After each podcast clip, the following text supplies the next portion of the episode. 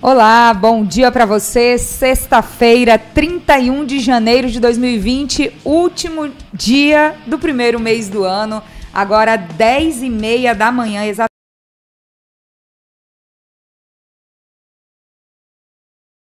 um assunto que é bem sério: assédio. Assédio sexual e assédio moral, principalmente no ambiente de trabalho. Você sabe exatamente o que é isso? Você já passou por alguma situação constrangedora? Eu já.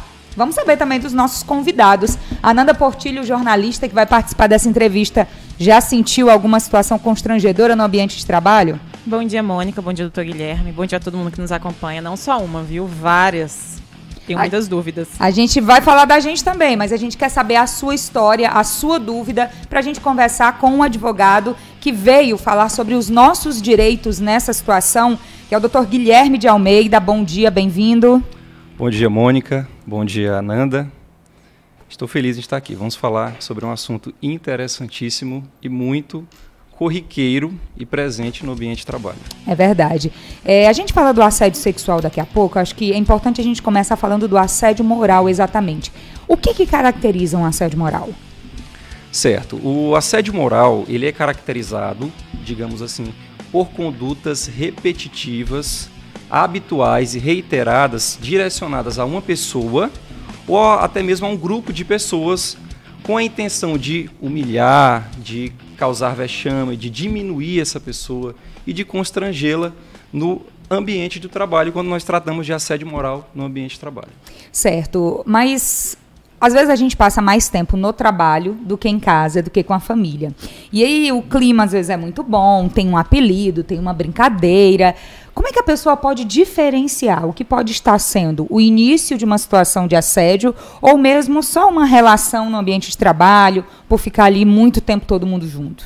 Excelente pergunta, Mônica. É, comumente, como advogado, as pessoas costumam procurar a gente para tirar dúvidas a respeito dessa, é, a respeito de assédio moral. E é comum que as pessoas pensem que condutas isoladas e pontuais dentro do ambiente de trabalho são assédio moral, até mesmo por desconhecer o que se trata, o que é assédio moral. Quando eu fui falar aqui o que era assédio moral, o que, que eu falei? Que eram condutas repetitivas. Ela Sim. tem o assédio moral, ele tem essa característica da habitualidade, né, da repetitividade, da temporalidade. Ou seja, uma, uma conduta é, pontual, uma conduta isolada ali que aconteceu numa relação de trabalho, ela pode se configurar como algo desabonador ou até é, é, possibilitar com que aquela pessoa é, é, que sofreu aquele abuso possa procurar algum direito relacionado àquilo, mas não assédio moral. O assédio moral ele tem essa característica de ser repetitiva, habitual e se prolongar ao longo dessa relação de trabalho. Né? Essa seria a característica principal. Então, a repetitividade. Ananda, e quando a gente pensa nisso, tem que ter informação, né? Se não tiver informação, como é que vai saber qual é o direito, o que, que pode acontecer nisso? É, eu acho que é um assunto que, que, falta a gente discutir mais, né? Porque eu mesmo tinha essa dúvida em relação à, repetitividade.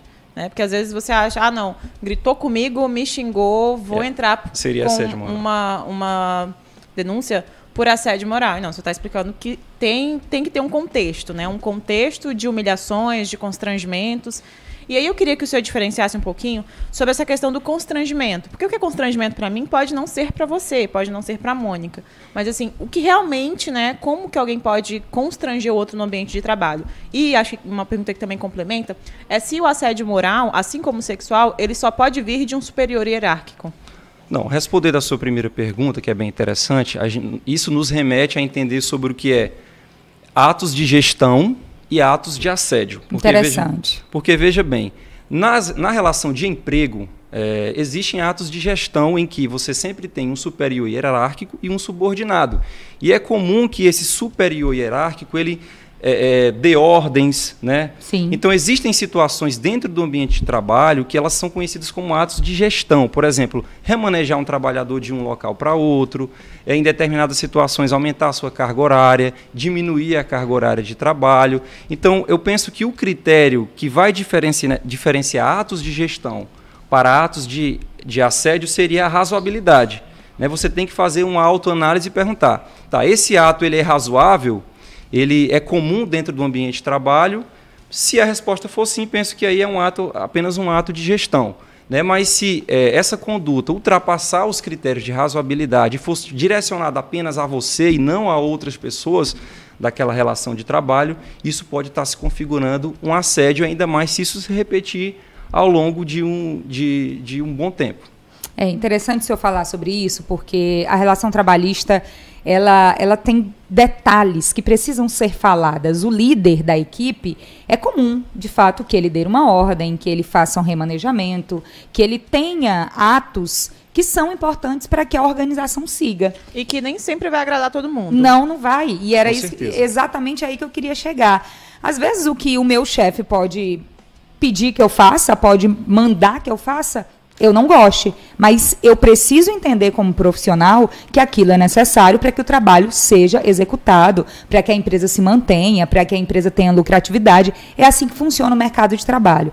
Então, eu acho que essa maturidade, Sim. talvez seja a palavra, ela é muito importante para o profissional, para também não levar para a justiça casos que de fato não deveriam nem chegar até lá, não é? Excelente. Você entrou num contexto é, é, muito interessante, porque o que é que acontece? Em 2017, desculpa entrar já no assunto aqui. Fica à vontade. É, aconteceu a reforma trabalhista, Sim. né? Em novembro de 2017 ela entrou em vigor. E ela trouxe consigo uma consequência ao trabalhador que eu diria que ela é um, é um pouco intensa. O trabalhador que ingressa com ação trabalhista hoje na Justiça do Trabalho e ele não tem êxito nessa ação, ele pode, além de pagar custas processuais, ele é, possivelmente pode pagar honorários advocatícios ao advogado da parte contrária. Então, o que é que acontece? A Justiça do Trabalho hoje, nesse novo contexto, ela não está é, entendendo como razoável é, é ações aventureiras. Então, não é o simples fato de eu achar que um ato de gestão ou aquele poder diretivo que existe no ambiente de trabalho está me constrangendo, que eu vou também é, procurar ali a justiça do trabalho. É como eu falei, você tem que sempre pensar na razoabilidade. Sim. Né? Aquilo está razoável, aquilo está normal dentro de uma relação de trabalho, essa cobrança, porque a cobrança sempre vai existir. Isso é do capitalismo, isso são das relações de trabalho. Agora, é, condutas irrazoáveis e direcionadas a uma pessoa ou a um uhum. grupo de pessoas, elas são é, irrazoáveis e tendem a se configurarem como assédio moral.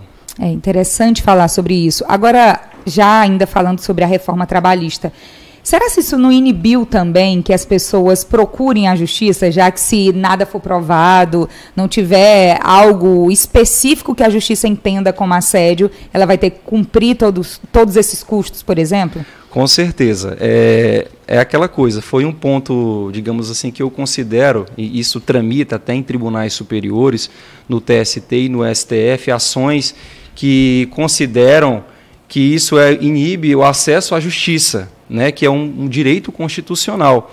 Porque muitas vezes a pessoa, naquele primeiro momento, ela não, não, não tem provas, né, e, e por conta de achar que são provas frágeis, ela deixa de buscar a justiça justamente por receio de, de perder a ação e acabar tendo que pagar algo a mais.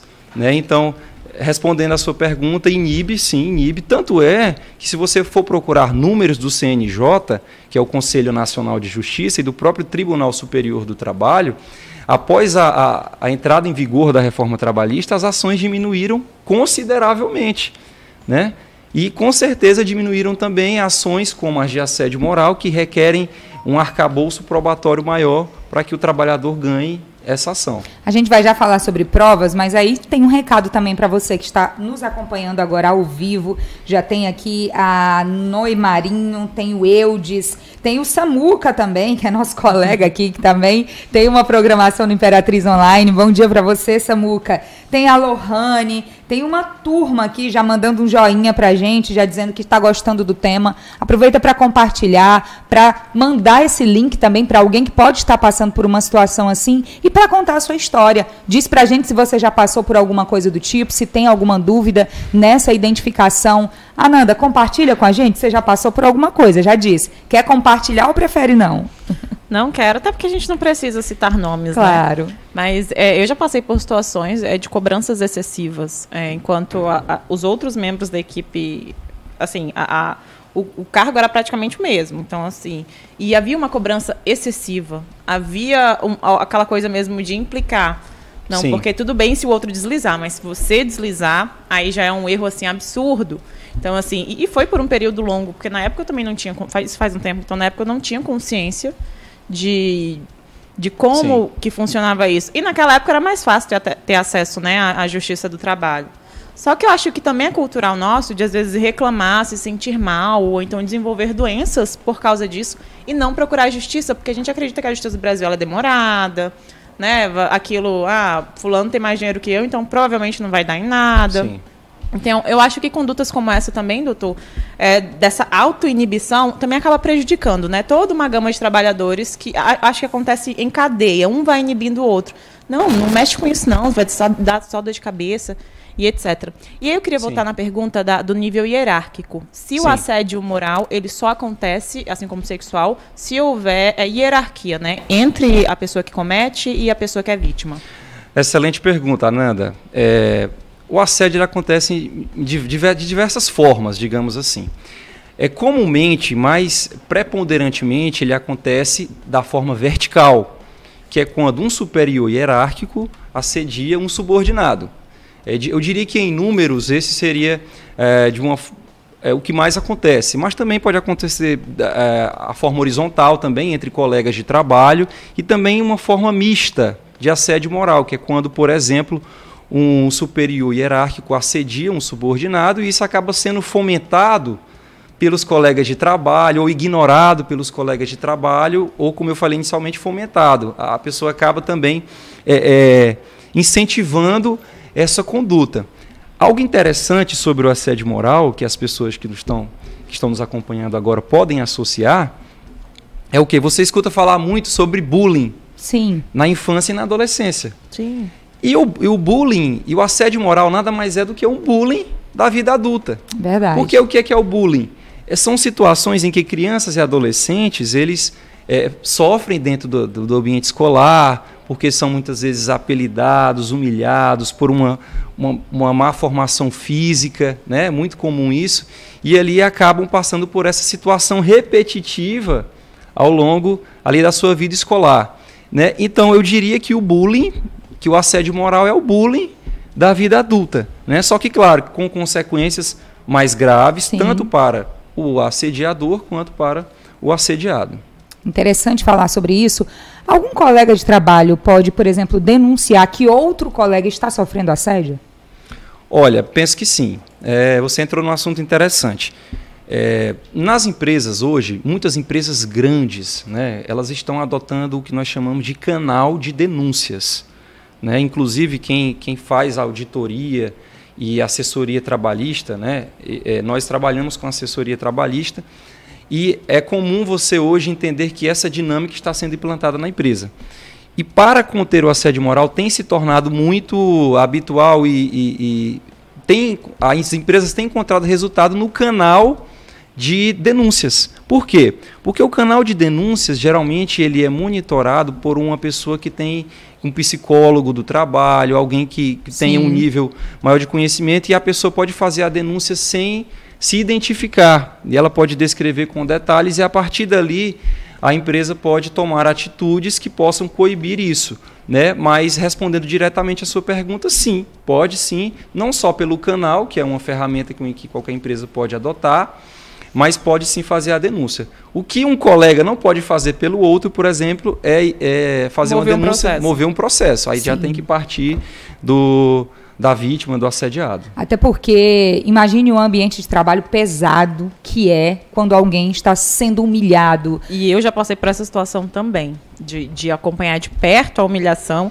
E você se sente, é, assim, às vezes eu queria me meter e assim, e a pessoa sempre, não, não.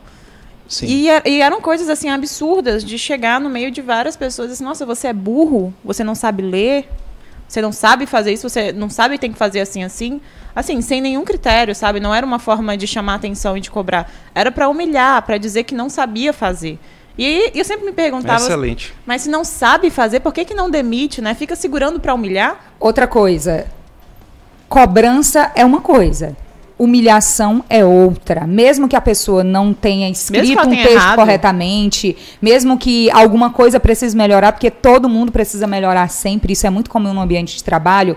Cuidado com as palavras que são usadas. Ninguém, ninguém, ninguém pode ser exposto a esse tipo de humilhação porque cometeu um erro.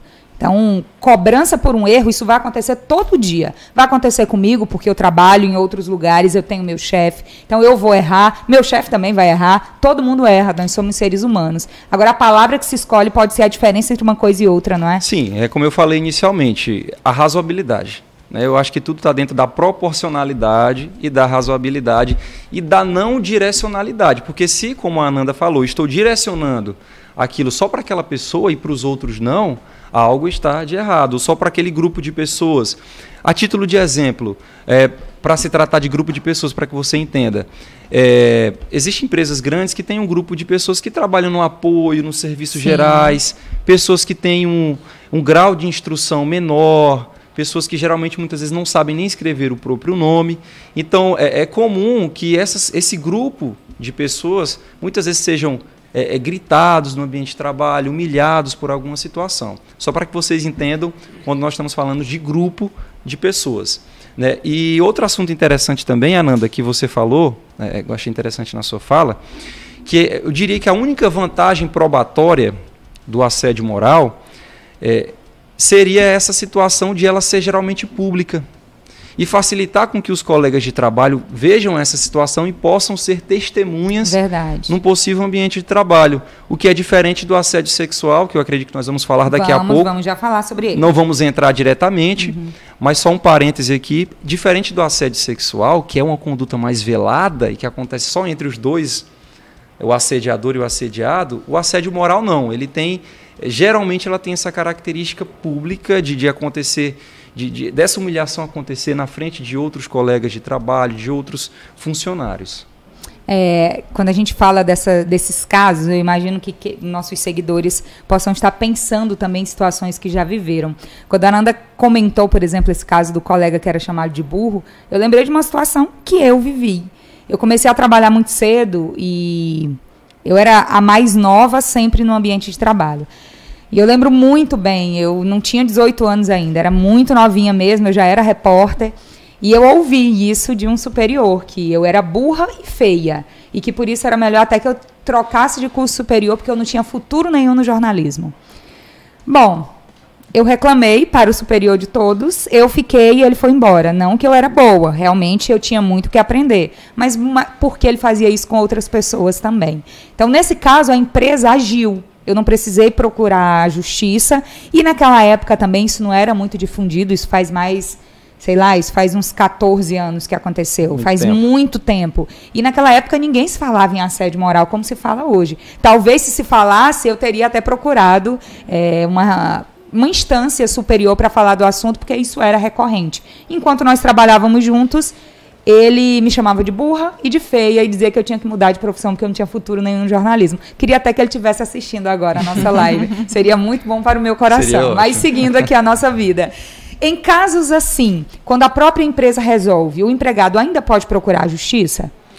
Olha, é, eu acho que vai depender do, do sentimento, da, da, consequência que isso possa ter gerado ao, Comigo resolveu. ao trabalhador. Né? Por exemplo, no seu caso, você se sentiu, é, sentiu que aquilo resolveu, Sim. você se sentiu bem né, com a conduta, com a atitude tomada pela empresa e talvez isso já tenha remediado a sua dor.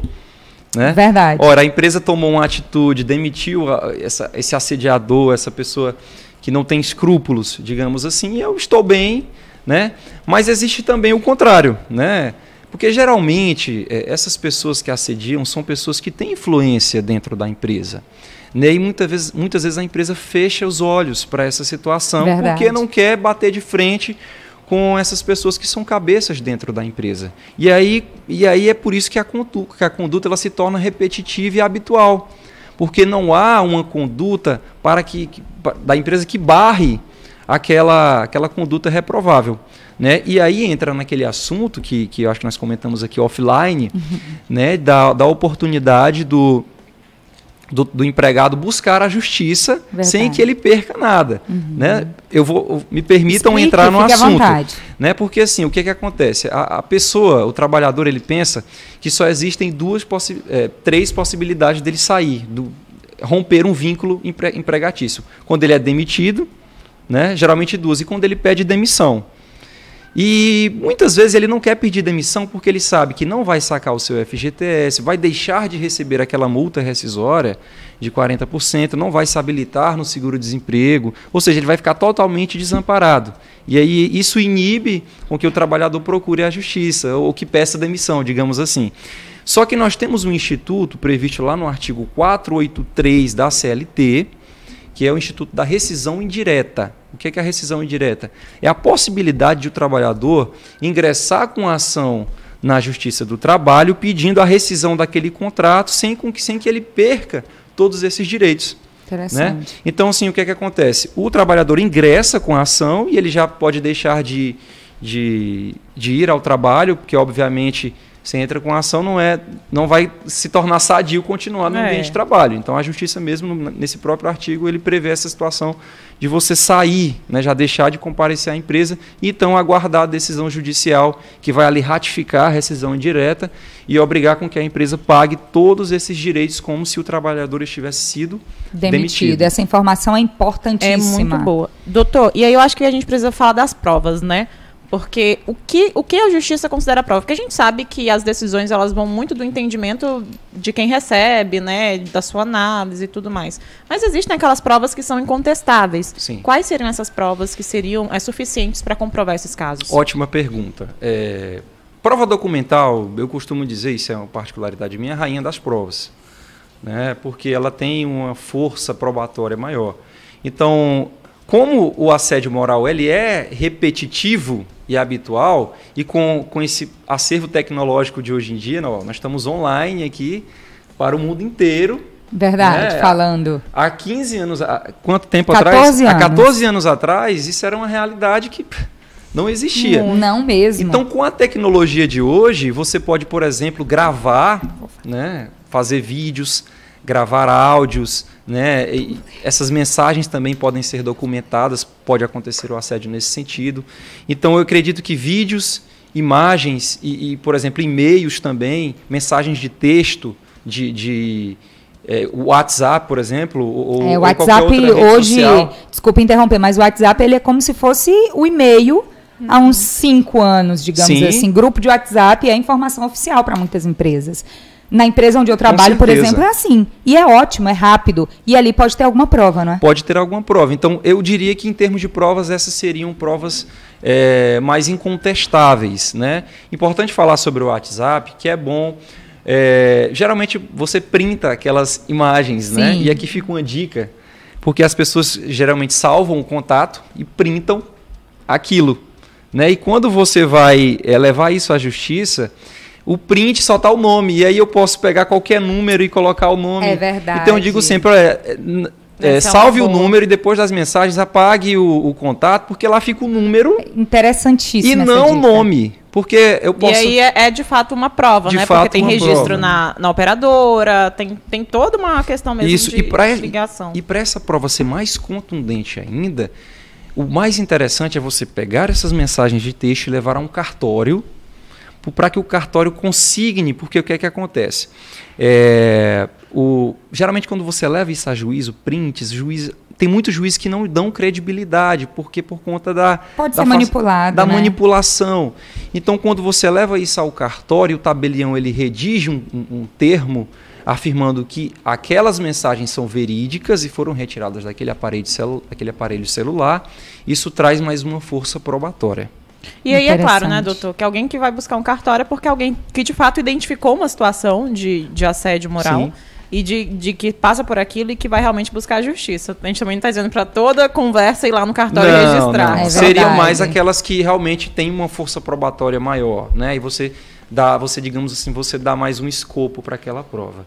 E, e, em termos de provas também, nós temos as provas testemunhais, né, que também... Os colegas, né? Os colegas de trabalho, como nós falamos aqui, pessoas que vivenciaram é, aquela situação também podem depor em juízo e aí, e aí comprovar comprovar aqueles fatos. Né? Eu diria que essas são as provas mais, digamos que, contundentes. Eu vou falar um pouquinho agora sobre os nossos seguidores que estão aqui mandando mensagens lindíssimas, nos parabenizando pela pauta, pelo assunto. A gente fica muito feliz de saber que vocês têm interesse por esse tema, porque a gente trabalha para que tenha informação de qualidade para todo mundo. E o pessoal está comentando muito aqui. A Jussiane Freire, ela estava comentando sobre levar ao cartório bem quando o senhor começou a falar também. Jussiane, obrigada. A gente já reforçou aqui a sua dica. Já fica também a dica para quem está nos acompanhando, que os nossos seguidores também Sim. mandam. Isso é muito bom. A gente também está recebendo muito alô aqui. Um alô e um abraço carinhoso para o Veríssimo Alcântara, de Coquelândia,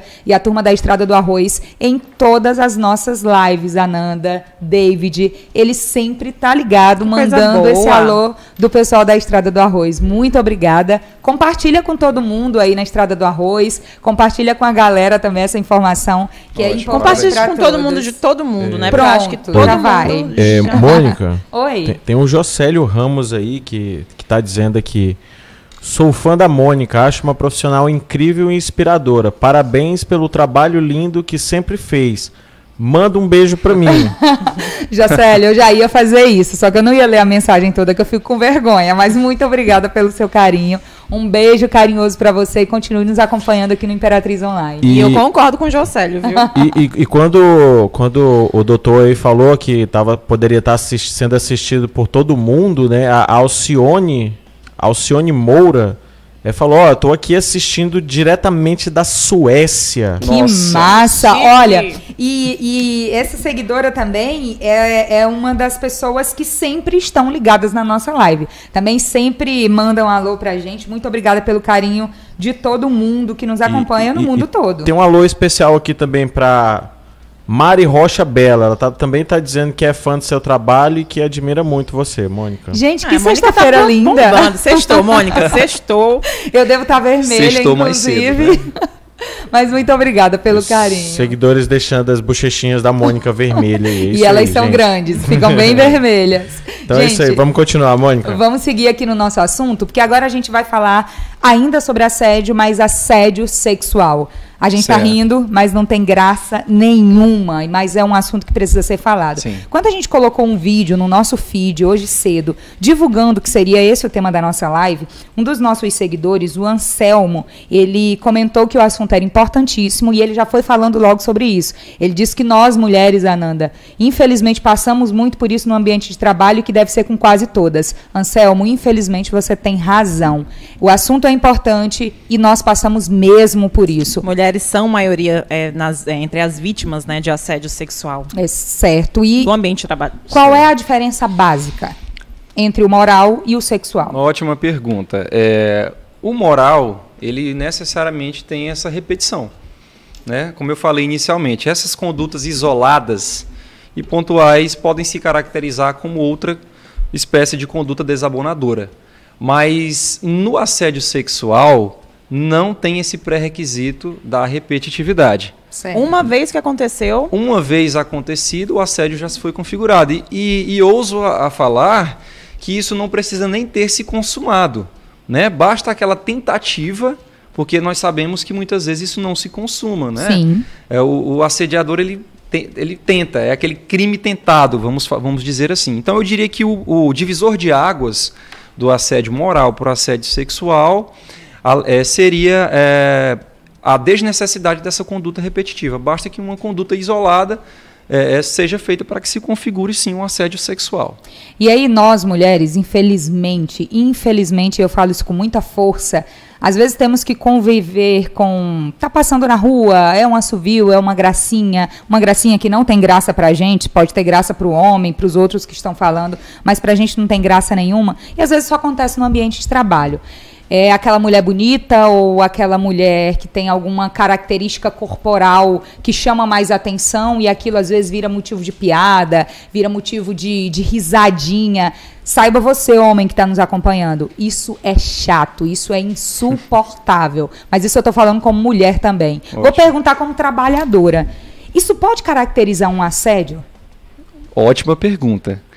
Aí eu digo que o assédio sexual nesse contexto ele tem que ser bem avaliado, Porque assim, tribunais têm decidido, e até nós eh, você consegue encontrar isso em doutrinas e artigos sobre o assunto, que aquela, aquela paquera, aquela simples paquera, veja bem, não estou dizendo que isso é certo. Estou Sim. dizendo que isso pode não se configurar como assédio sexual.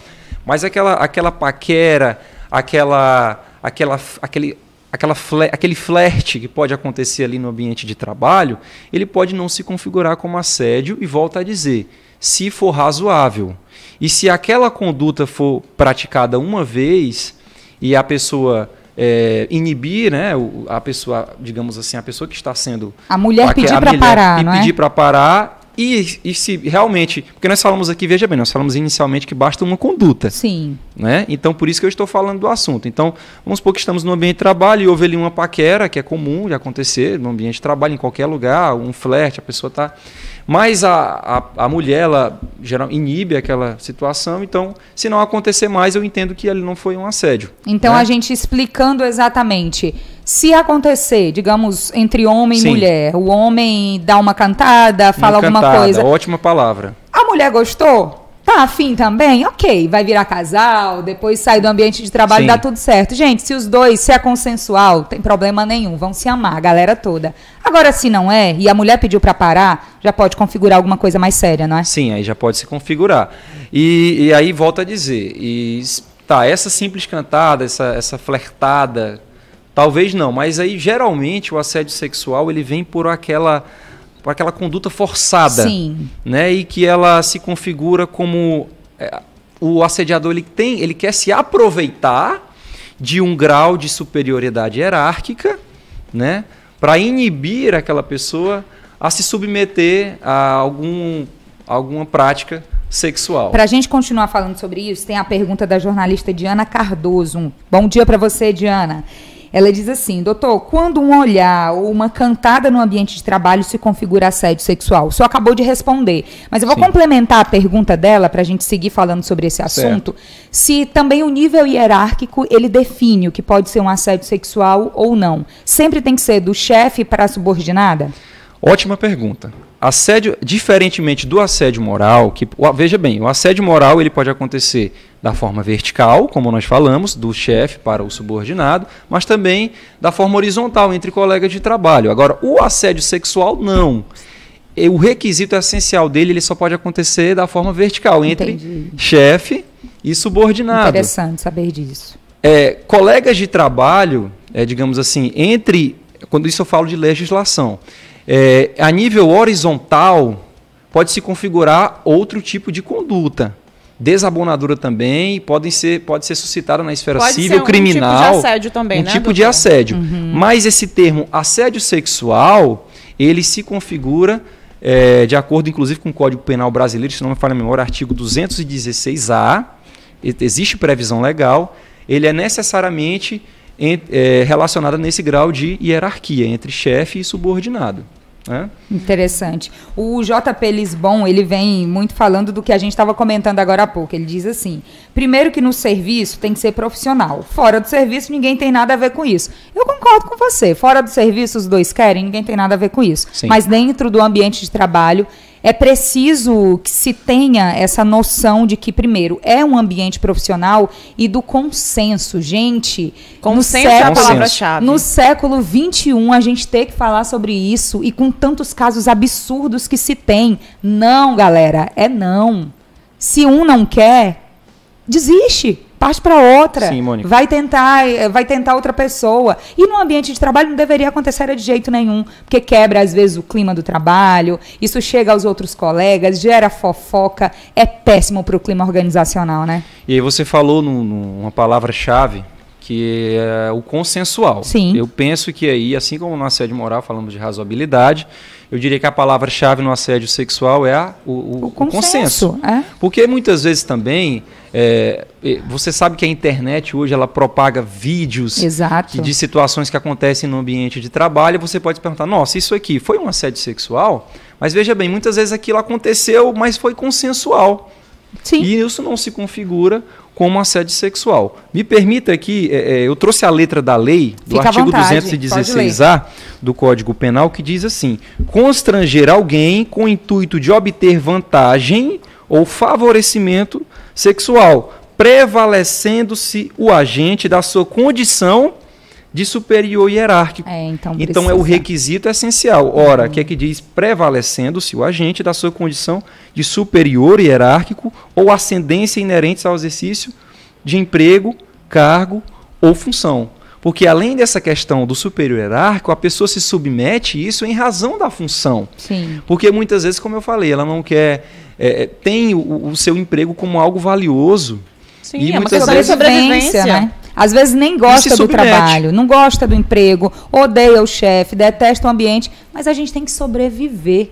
Nem sempre a gente faz exatamente o que quer. Agora imagine ter que sobreviver, lutar todo dia e ainda passar por uma situação assim. Isso é terrível. Isso precisa ser denunciado. E eu acho que quanto mais se tem informação, mais poder se dá para as pessoas e não só para as mulheres, para os homens também que podem estar passando Sim, por alguma situação com assim. certeza. Mas a gente foca em nós mulheres porque a gente sabe que os números no Brasil provam que as mulheres são Sim. as principais vítimas de assédio sexual no ambiente de trabalho. Até porque a gente também tem uma realidade, um cenário, em que a maioria do- é, dos cargos são ocupados por homens ainda. As mulheres ainda são minorias. Então elas acabam mesmo sendo mais vítimas né, de, de- de assédio sexual, já que, pela lei, precisa ter essa diferença hierárquica. Sim. E aí, doutor, eu queria perguntar para o senhor, porque a gente falou, é, o senhor está falando dessa diferença hierárquica, né? Que precisa ser o chefe, então, alguém superior. E, mas a gente não pode descartar os casos que acontecem entre os colegas. E aí, talvez até fugindo um pouco de assunto, mas eu acho que é um serviço e uma, uma pergunta Sim. importante a se fazer. Como que a mulher ela pode se resguardar se, se ocorreu um assédio dentro do ambiente de trabalho, mas não foi um superior? Ótima pergunta. Vamos lá. É, a Justiça do Trabalho, é, ela entende e que isso pode se configurar como dano moral. Porque veja bem, quando se trata de assédio, assédio moral e assédio sexual, são condutas que é, provocam e geram indenizações por dano moral. E apesar de a letra da lei não dizer claramente que eh, um colega de trabalho pode provocar um assédio, a gente sabe que isso é uma conduta desabonadora e que, claro, na minha opinião, também pode provocar rescisão indireta, aquela lá, Sim. né? Porque você não, não, só porque a letra, submeter. só porque a lei não diz que isso é assédio, você não precisa submeter a essa situação. Então você, o que é que faz? Não existe previsão legal para isso, mas você leva o, o, o caso à Justiça do Trabalho e, obviamente, com ali com o arcabouço probatório, que nós já falamos, a justiça ela vai rescindir esse contrato e ainda você pode receber uma indenização por danos morais. Porque veja bem, apesar da conduta ela ser de um colega, ele está no exercício de suas funções a serviço daquela empresa. Ou seja, E a empresa A responde. empresa que responde. Aí você diz, Guilherme, então eu posso. E como é que eu faço para para culpabilizar essa, eh, esse trabalhador, esse colega? Aí você pode procurar também seus direitos com relação a ele na esfera civil, né? É, aí nos juizados especiais cíveis ou no, no próprio na justiça comum e responsabilizar ele civilmente, criminalmente pelaquela conduta. Agora, nós temos. Ananda, desculpa te interromper. vontade. Dois comentários aqui dos nossos seguidores interessantíssimos. Primeiro, a gente vai para uma pergunta do Paulo Henrique, que ele falou que passou por uma situação de assédio moral, de constrangimento dentro do local de trabalho por colegas de trabalho, já Sim. voltando até no assédio moral. E ele pergunta o que fazer quando se trabalha por contrato. Imagino que não seja CLT, seja contrato mesmo. Existe alguma questão legal que preveja isso? Entendi, entendi. Ele provavelmente ele não tem o É vínculo de Sim, empregatício, sim, né? mas a pergunta é muito interessante. Uhum. Tá, é, geralmente, provavelmente ele está falando do esse contrato ele tem uma vigência, vamos Sim. supor assim. Você tem uma vigência aí de alguns meses ou, ou vamos lá. Então, dentro desse, é, entende-se que dentro desse contexto, desse lapso temporal, a pessoa não, não pode sair, porque geralmente tem multas rescisórias nesse sentido. E a Justiça do Trabalho, ela está aí apenas não para coibir é, e dar a- e atender vínculos empregatícios propriamente dito, mas qualquer relação de trabalho, né? Acho que isso é importante dizer, né? Porque às vezes as pessoas acham que só quem trabalha CLT fica resguardado. Isso. E Não. E não, a justiça aí, é, isso já é há um bom tempo, já foi decidido pelos tribunais superiores. A justiça do trabalho é competente para atender situações que envolvem relações de trabalho e não só relações de emprego. Então, digamos que a relação de trabalho é gênero, do qual uma das espécies é a relação de emprego, que é o vínculo seletista e todas as outras, né? E só voltando naquele assunto, acho que até esqueci agora. Eu vou falar então do É, comentário aqui fala da. Alcione, enquanto você vai lembrando. Alcione Moura, ela faz um comentário, não é uma pergunta, mas é um comentário que vale muito a nossa reflexão aqui. Ela diz assim: o pior de tudo é que existem empresas que não dão emprego caso a pessoa tenha se envolvido em algum processo trabalhista. Infelizmente, isso acontece mesmo. Sim. Muito Triste, mesmo. né? Triste, né? Isso é, e isso não pode acontecer. É verdade. É, inclusive, é, a Justiça do Trabalho tem... Também pro... é ilegal, né, doutor? É porque Aliás, nós é temos... imoral. Porque... É imoral. Porque nós temos a colisão de dois princípios. Veja bem, o processo ele, ele tem o princípio da publicidade. Né? Ele tem o princípio da publicidade, mas também entra em choque com essa situação de que se, se, um certo indivíduo tiver um processo trabalhista e ele colocar o nome na internet ali, você geralmente encontra, né? Aquilo, então, é, aí é dois princípios o quê? Da, da, do processo ser público né? e da empresa acabar que não poder também deixar de contratar porque essa pessoa tem um processo. Mas veja bem, geralmente processos que envolvem assédio sexual, assédio moral, eles correm em segredo de justiça. Hum, interessante. Né? E isso aí fica, os colegas advogados trabalhistas sabem que esses processos eles têm que protocolizar a ação em segredo de justiça. E aí eu digo para você que é muito difícil que isso aí saia da seara ali do judicial. No caso né? do assédio sexual, né? Assédio sexual. E também, dependendo do tipo de assédio moral, também o processo pode correr em segredo de justiça também. Agora, acho que o que pode acontecer, que talvez seja isso que estejam perguntando, é em relação boca a boca, né? Uhum. Porque às vezes é uma empresa grande e aí acaba que, ah, disse para um colega que entrou na justiça contra a empresa. Uhum. E aí começa a se difundir a informação. Eu acho que talvez seja nesse sentido que a pessoa esteja perguntando. Eu entendo perfeitamente. Mas é importante é, saber isso sempre vai é. acontecer, é. porque, é, veja bem, eu até diria que hoje esse cenário mudou muito, né? Se você for contratar uma pessoa só porque ela ingressou com uma ação trabalhista, você vai segregar muito, né? É porque é, dificilmente você deixa de contratar um excelente profissional é por conta dessa situação. Então, é, infelizmente, isso é uma situação que não tem como a gente controlar. Eu diria que a justiça ela procura ferramentas para inibir esse tipo de atitude das empresas, mas é muito difícil de controlar. Veja bem, até pouco tempo, quem é advogado sabe, o, o, o processo judicial eletrônico ele tinha uma ferramenta que você podia consultar o, pelo nome. Né? E desde que, que essa ferramenta, que o processo judicial eletrônico ele entrou em vigor no, no Brasil, na nossa justiça, eu, eu não concordava com essa ferramenta. Porque era muito simples. Eu pegava o nome da Nanda ou da Mônica e colocava lá e já aparecia se ela tinha algum processo. Nossa. E, e, o que é que a gente tem percebido? Que do, acho que do ano passado para cá o, o, sistema foi atualizado e você não consegue mais buscar pelo nome. Né? Se você tiver o número do processo, aí sim você consegue, porque o processo é público, a não ser que ele esteja em segredo de justiça, você também não consegue. Mas se você só se você tiver o número, hoje você não consegue. Ou seja, a Justiça do Trabalho procura sempre atualizar e, e entregar ferramentas à sociedade para que essa, essa atitude seja inibida. Mas de já adianto que é, é, realmente o boca a boca é muito complicado de se controlar. É verdade. Bom, Ananda, a gente vai chegar nos momentos finais agora aqui da nossa live. Ah, eu lembrei do que ia falar agora. Então já aproveita. Não, porque você falou que no caso do assédio sexual, é, a empresa pode ser responsabilizada quando acontece, né, entre, entre funcionários que estão ali na, no mesmo nível hierárquico. E aí eu acho que vale essa reflexão da importância da empresa como instituição combater esse tipo de prática. Né? Mesmo não, não é um chefe, mas é um funcionário, é de reprimir mesmo e de fazer um trabalho, acho que de educação e conscientização. Sim. Excelente. E porque a gente precisa entender que, que o corpo de ninguém pertence, só pertence àquela pessoa. O corpo da Mônica pertence a ela, o corpo do Dr. Guilherme pertence a ele. Então, ninguém pode chegar, tocar, falar, é, fazer alguma coisa que constranja. E, e, isso é um processo de educação, né? A gente precisa ser educado. De que a gente, é, é, é, o básico, quer respeito, né? Na verdade, mas precisa ter essa educação. E, e, essa, essa repressão tem que partir mesmo de Sim. quem comanda essa, essa organização, é. até para que não, não tenham problemas depois, tanto com a justiça quanto Sim. na própria produtividade. É, e fica a dica para os setores de gestão de pessoas, que são os setores das empresas responsáveis pelos treinamentos, pelo clima organizacional, Sim. por deixar o ambiente de trabalho mais favorável a todo mundo. É também um setor que se preocupa com essa questão trabalhista. Então, que tal? Essa dica da Ananda é muito boa. Sim, interessante. Até porque, é, um parêntese aqui, e um complemento, O assédio moral e sexual, ele não traz apenas consequências para o assediado. Sim. Para o assediado traz consequências psicológicas, psíquicas, físicas, inclusive, né? Mas também traz consequências gravíssimas para o ambiente de trabalho, que vai refletir na empresa.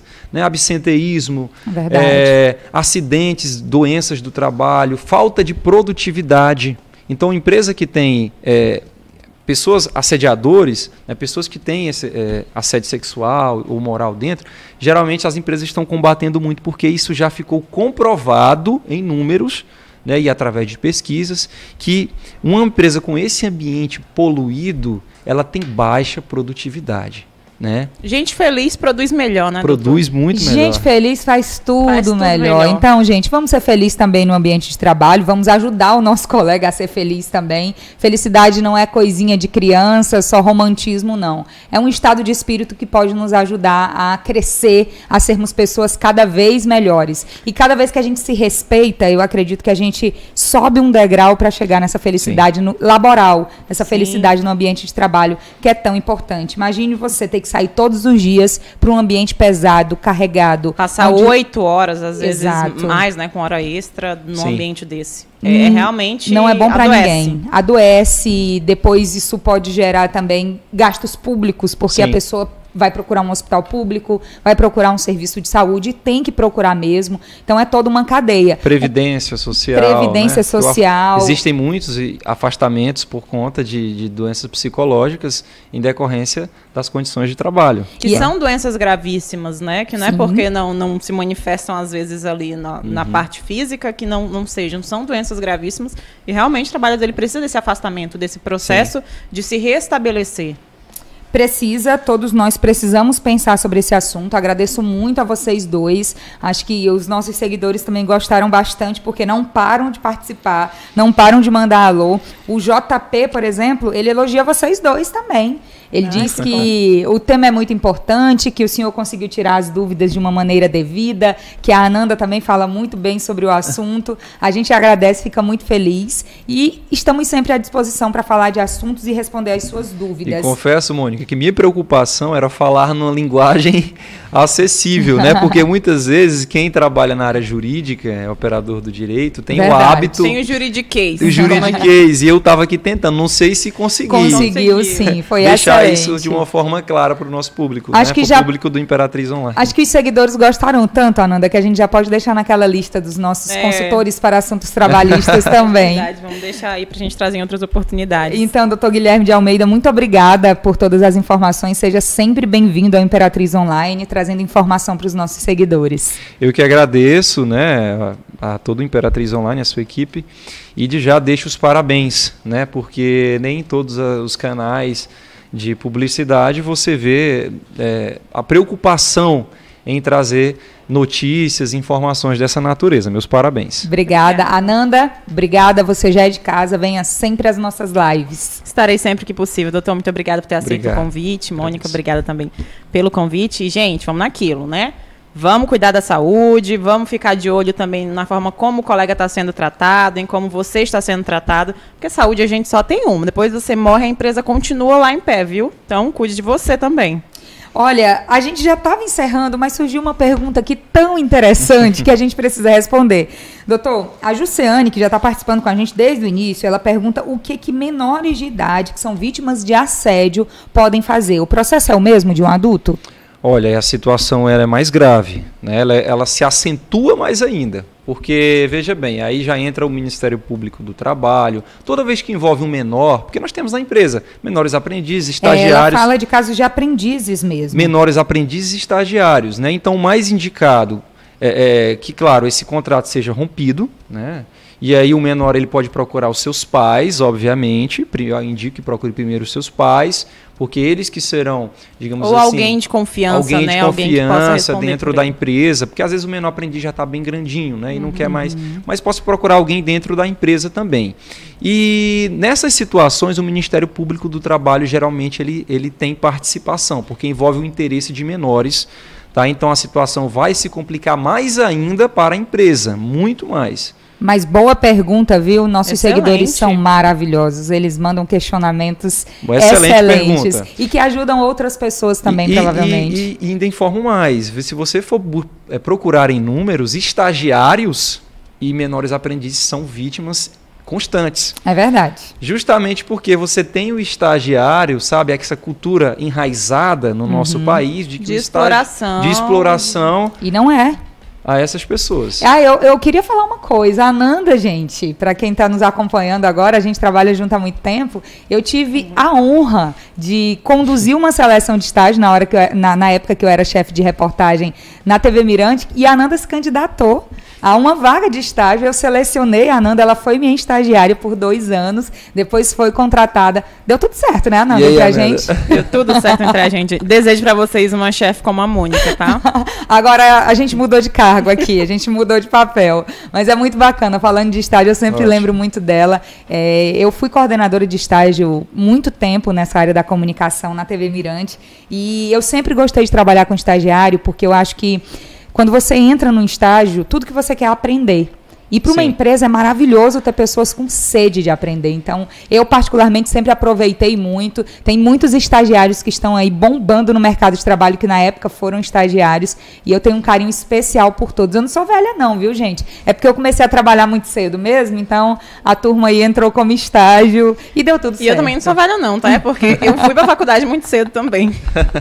a gente acaba se encontrando em algum momento. Verdade. Agora vamos agradecer aos nossos seguidores. Antes disso, só uma pergunta que não é para nenhum de nós aqui, mas que vale para outras pessoas. Deixa eu só encontrar o nome da seguidora que perguntou. Perdi aqui, mas ela pergunta. Pamela. Pamela. Ela pergunta que horas vai chegar água na Vila Lobão. É, é- foi a Pamela? Isso. Pamela, infelizmente, Siqueira. Pamela Siqueira pergunta que horas vai chegar lá na, a água na Vila Lobão. A gente já queria falar sobre esse assunto no fim da live. Você puxa com esse questionamento. Olha só. A Caema divulgou uma nota e nos enviou para a Imperatriz Online hoje pela manhã, dizendo que houve um problema na rede elétrica da central de abastecimento de Imperatriz. O problema foi resolvido. Alguns bairros já tiveram um abastecimento retomado no início da manhã de hoje, mas a previsão da Caema para bairros em locais mais altos da cidade é que esse abastecimento só volte até amanhã.